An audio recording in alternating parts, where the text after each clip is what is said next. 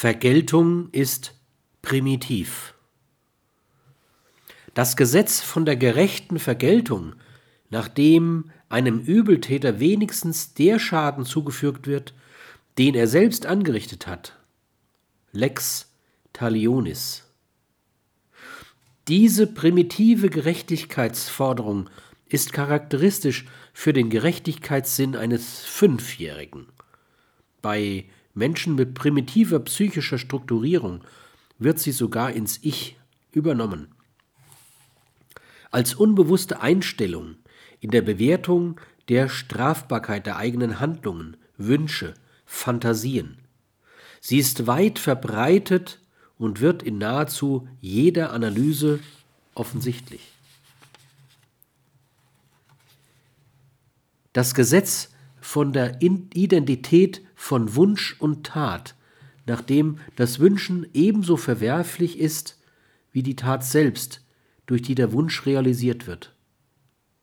Das Über-Ich praktiziert also eine Art von Gesinnungsmoral, nach der es vor allem auf die Gesinnung ankommt in der Unfähigkeit zwischen inneren und äußeren Prozessen zu unterscheiden, entspricht es wieder der Reife eines Fünfjährigen, der nur begrenzt zwischen Fantasie und Realität zu unterscheiden in der Lage ist.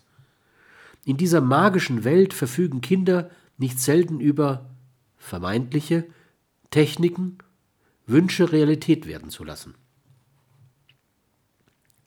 Das Gesetz von der sühnenden Selbstbestrafung, nachdem Schuldbefreiung auch dann eintritt, wenn nicht die gebietende Instanz bestraft, sondern man sich selbst bestraft. Auch hier wird das Relikt aus der Kindheitserfahrung deutlich und erheblich. Bestrafe ich mich selbst durch Angst, Schuld und Schamgefühl oder geminderte Selbstachtung, sehen die Eltern von weiterer Bestrafung ab. Der Strafwund Wunsch, als Entsühnungswunsch kann schon ausgelöst werden durch bewusste und unbewusste Fantasien. Das sind Fantasien an der Grenze zur Bewusstseinsfähigkeit, die aber sogleich abgewehrt werden. Die Gründe, Methoden und Folgen der Selbstbestrafung mit dem Ziel zu sühnen und so der Fremdbestrafung zu entgehen, spielen in der psychoanalytischen Praxis auch außerhalb der großen Analyse eine erhebliche Rolle. Je nach den frühkindlichen Erfahrungen bevorzugen Menschen sehr verschiedene Strategien der Selbstbestrafung. Häufig ist die Zufügung von sozialem Schaden.